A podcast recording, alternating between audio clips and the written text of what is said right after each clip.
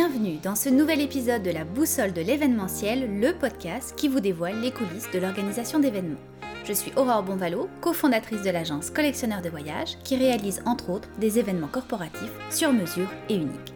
Je vous invite donc à découvrir à travers ce podcast des conseils et des stratégies pratico-pratiques pour travailler plus efficacement avec les acteurs du domaine, des entrevues avec des experts et des leçons de coaching pour mieux gérer votre vie d'entrepreneur.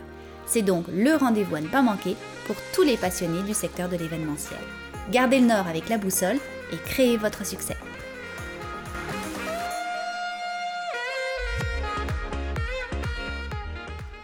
Alors aujourd'hui, on va décortiquer toutes les mesures qui sont apparues dans le cadre de l'organisation d'événements, qu'elles soient d'un point de vue juridique, organisationnel, sanitaire, technologique, et comment transformer ces enjeux en atouts et en tirer le meilleur parti pour vos événements. Donc comment en fait se réinventer? Si vous n'en avez pas encore eu l'occasion, je vous invite à écouter l'épisode 2 où on a fait un tour d'horizon du nouveau visage de l'événementiel et de l'impact des événements virtuels dans nos stratégies d'organisation.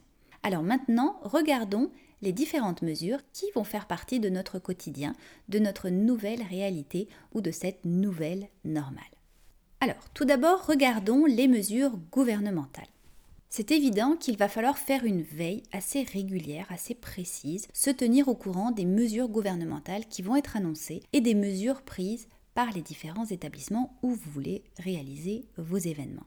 Évidemment, la grande tendance, on l'a entendu ces dernières semaines, est aux événements locaux. D'une part pour encourager l'économie locale, qui a évidemment beaucoup souffert ces derniers mois, mais aussi pour limiter les déplacements et les risques qui y sont liés. On pourra bien sûr avoir recours à des échanges virtuels additionnels durant l'événement, comme on l'a vu dans l'épisode précédent. Maintenant, les mesures juridiques et contractuelles. Ce qui va être important, c'est de se tenir vraiment au courant des clauses, des contrats et des obligations juridiques qui s'y rapportent. On voit actuellement un assouplissement de certaines clauses d'annulation ou de report sans frais. Donc il faut vraiment discuter avec vos fournisseurs et trouver des terrains d'entente. Donc ayez bien toujours une clause de sortie en cas de force majeure, comme on l'a vécu avec la Covid-19. Pensez maintenant à des contrats d'assurance, à vos nouveaux contrats d'assurance. Si par exemple il y a une annulation, si le staff est malade, est-ce que la Covid-19 va être couverte non dans votre contrat d'assurance. Effectivement, on l'a vu par exemple dans les compagnies d'assurance au niveau de l'assurance voyage, les compagnies ont déjà exclu la Covid-19, donc les gens qui souscrivent une assurance ne pourront pas être couverts s'ils par exemple ils doivent annuler leur voyage et que cela est dû à la Covid-19. Donc pour vos événements, ça va être extrêmement important de regarder vos contrats d'assurance, de discuter avec votre assureur et de voir les causes couvertes et celles qui ne seraient pas couvertes. Enfin, les contrats de commandite. Ça se peut que vous ayez fait des événements où vous devez vous-même lever des commandites pour rassurer le succès de l'événement. Dans ce cas-là, ça va être important de contacter vos commanditaires et de voir de quelle manière ils vont réagir avec les montants qui auraient déjà été investis. On a vu des gestes de solidarité ces dernières semaines. Certains commanditaires ont renoncé aux montants qu'ils avaient déjà investis dans leurs événements pour ne pas nuire encore plus aux organisations partenaires. Ou certains ont accepté de ne pas être remboursés et de voir leur activation de commandite reportée à plus tard. Donc ça va vraiment être important de regarder avec vos commanditaires actuels pour vos événements prévus ce que vous pouvez faire avec eux pour les garder satisfaits et que tout le monde y trouve son compte. Alors maintenant, regardons les mesures organisationnelles. J'aimerais vous donner une liste de points sensibles à bien regarder et prendre en compte quand vous allez être amené à programmer votre prochain événement dans la période post-Covid. Alors tout d'abord, la taille du lieu et la taille du groupe de participants. En effet, la demande pour les petits lieux de réception va être très très forte. On a déjà plusieurs établissements qui nous permettent, nous en tant qu'organisateurs d'événements, d'organiser des visites virtuelles de leur lieu, de leur salle, de leur chambre à coucher euh, si besoin, pour déjà planifier en fait nos événements de l'automne et du printemps prochain. Donc je vous encourage vivement à commencer à réaliser ces visites virtuelles avec les établissements pour déjà mettre vos options et vos dates. Évidemment, la demande de petit lieu de réception va augmenter la complexité pour trouver une date et risque d'augmenter évidemment les prix, c'est toujours la même histoire de l'offre et de la demande. Cela va par contre permettre à des événements d'avoir une plus grande qualité. On va avoir un renforcement de l'expérience client, une meilleure personnalisation de l'événement. Le côté exclusif, inédit, innovant va être plus fort que jamais. On a contacté nous-mêmes plusieurs établissements pour connaître un petit peu leur politique, que ce soit au Québec, en Ontario, en Colombie-Britannique, et tous ont été unanimes. Ils ne vont pas baisser leur prix, puisqu'évidemment ils ont une saison assez catastrophique comme euh, beaucoup de professionnels dans l'industrie. Par contre, ils vont augmenter et mettre un focus sur la valeur ajoutée de leurs services. On pense notamment au stationnement qui serait offert, au débit Wi-Fi qui serait également offert, alors que très souvent, lorsqu'on fait des événements dans les hôtels, par exemple, on doit absolument payer pour cette, bande passante. Et puis, les, les, hôtels vont être beaucoup plus enclins à offrir des options de buy-out, donc d'acheter vraiment, de réserver en fait toutes les chambres de l'hôtel pour un seul événement, ce qui était très difficile auparavant à obtenir, surtout dans des petits établissements. Ils ne voulaient pas mettre tous leurs œufs dans le même panier et on peut le comprendre, sauf que maintenant, ça va être beaucoup plus facile d'avoir des options de buy-out. Un autre point important, ça va être la volumétrie qui est contrôlée des participants. Évidemment, on va devoir savoir en tout temps combien de participants sont sur le lieu de l'événement, sont dans les salles pour respecter les capacités. Ces capacités de salle d'ailleurs vont être réduites d'environ 60%. Donc évidemment, ça va influencer encore plus le, le choix du lieu de l'événement. Si dans notre événement, on doit absolument recevoir X participants, il va falloir penser à des options pour éviter un trop grand achalandage en même temps et donc répartir l'événement, soit sur plusieurs plages horaires durant une même journée, et les plages horaires pourront être imposées ou au choix du participant, ça c'est à voir, ou alors il va falloir répartir l'événement sur plusieurs jours, donc faire plusieurs sessions en limitant à chaque fois le nombre de participants. Et enfin, une grande tendance qui semble revenir, ce sont tous les road shows qui vont être de nouveau extrêmement populaires. Donc au lieu que les participants se déplacent à l'événement, c'est l'événement qui va se déplacer à eux. Les entreprises donc vont aller beaucoup plus facilement vers leur public cible et cela va contribuer évidemment à limiter les déplacements et encourager encore une fois l'économie locale.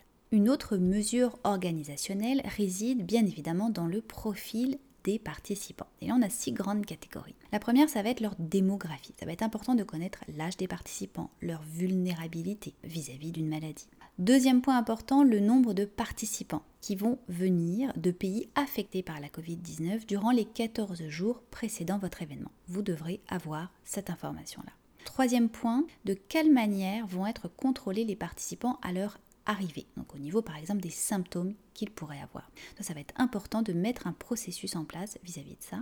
Quatrième point, qui va être la personne responsable de décider si certains participants ne sont pas en mesure de participer à votre événement suite à leurs symptômes? C'est d'ailleurs ce dont on a parlé à l'épisode 2, le fameux nouveau métier de répondant Covid. Cinquième point, s'assurer d'avoir un contact d'urgence de chaque participant s'il arrivait quelque chose. Donc quelle serait la procédure pour évacuer quelqu'un de malade ou l'emmener se faire soigner? Ça, vous devez y penser. Et enfin, dernier point, prévoir une politique spéciale de remboursement en cas d'annulation d'un participant lié à la Covid-19. Donc vraiment, le profil des participants va devenir extrêmement important, même beaucoup plus important que ce qu'il n'a jamais été. Dernière mesure organisationnelle et non des moindres, la communication. Ça va être extrêmement important de bien communiquer en amont sur l'état de santé que doivent avoir les participants, les signes qu'ils doivent surveiller avant d'arriver sur votre événement, donc euh, fièvre, tout, etc. Au besoin, je vous conseille de préparer une page, une FAQ, pour répondre à toutes les questions que les participants pourraient avoir. Donc, vous pouvez mettre ça sur votre site internet, sur le site internet de votre client, sur le site internet de l'événement si vous en créez un, mais ça va être important que les participants puissent avoir une information concrète. Et durant l'événement, évidemment, ça va être important de renforcer cette communication-là, d'informer régulièrement les participants sur les mesures qui sont prises euh, sur, le, sur le site pour assurer la sécurité sanitaire de tous.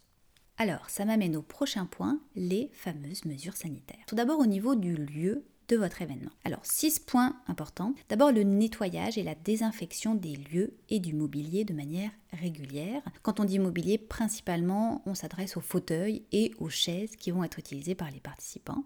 Deuxième point, le système de ventilation avec des purificateurs d'air durant l'événement. On peut penser notamment à la pulvérisation électrostatique ou à la technologie de l'ozone. Donc ça, ça va être important de vérifier avec l'établissement, avec l'hôtel, avec la salle de congrès, de quelle manière les aires communes vont être purifiées et ventilées.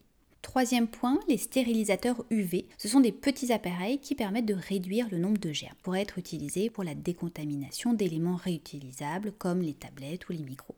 Quatrième point, des vestiaires automatiques qui vont faciliter l'autonomie des participants et la sécurité des participants tout en gagnant en rapidité le jour de l'événement.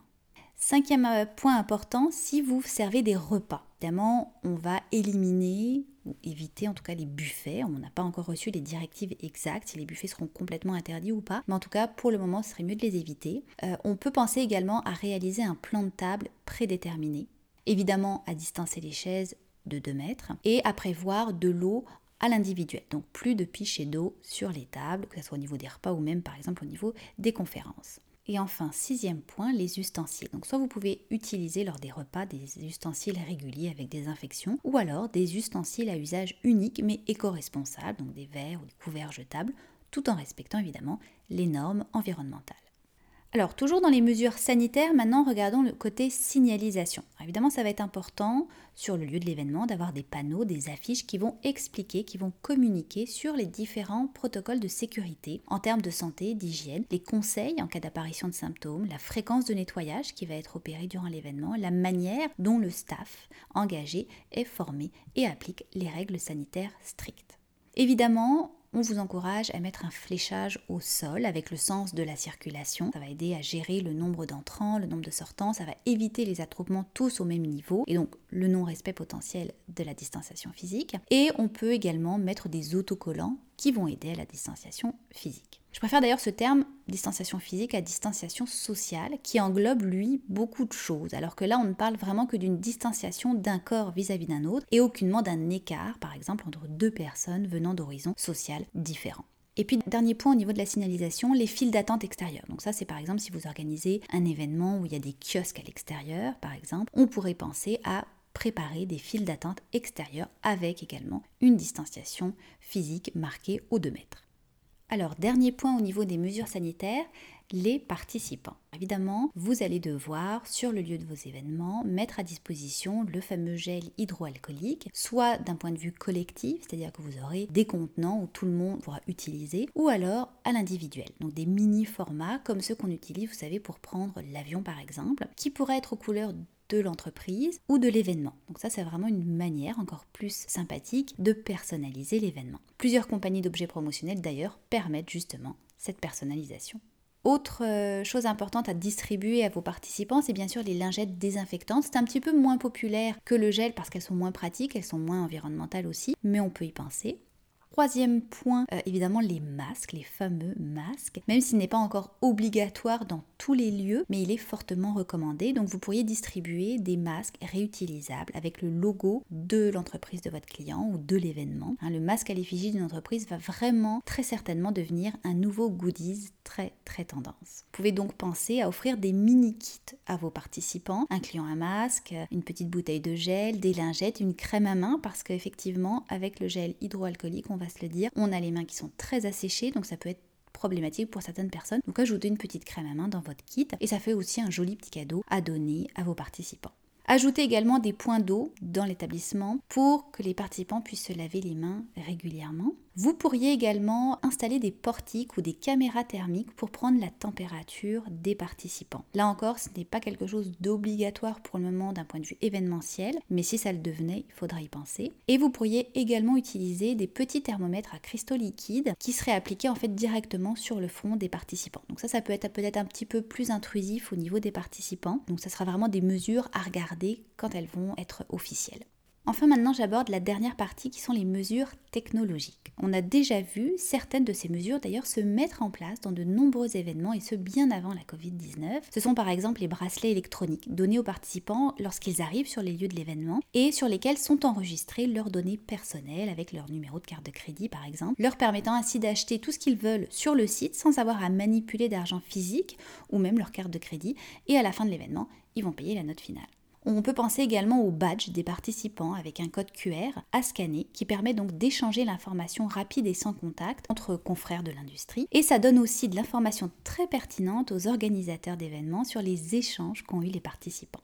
On a également tout ce qui est interface digitale ou vocale pour réduire encore une fois tout contact entre les participants. Et enfin les applications sur les téléphones ou les tablettes. Donc ça réduit évidemment les coûts d'impression des flyers, des programmes. Ça permet à chaque participant d'avoir toutes les informations disponibles facilement pour eux-mêmes. les participants pourront même choisir par exemple leur menu pour les repas. C'est d'ailleurs ce que proposent déjà beaucoup de restaurants.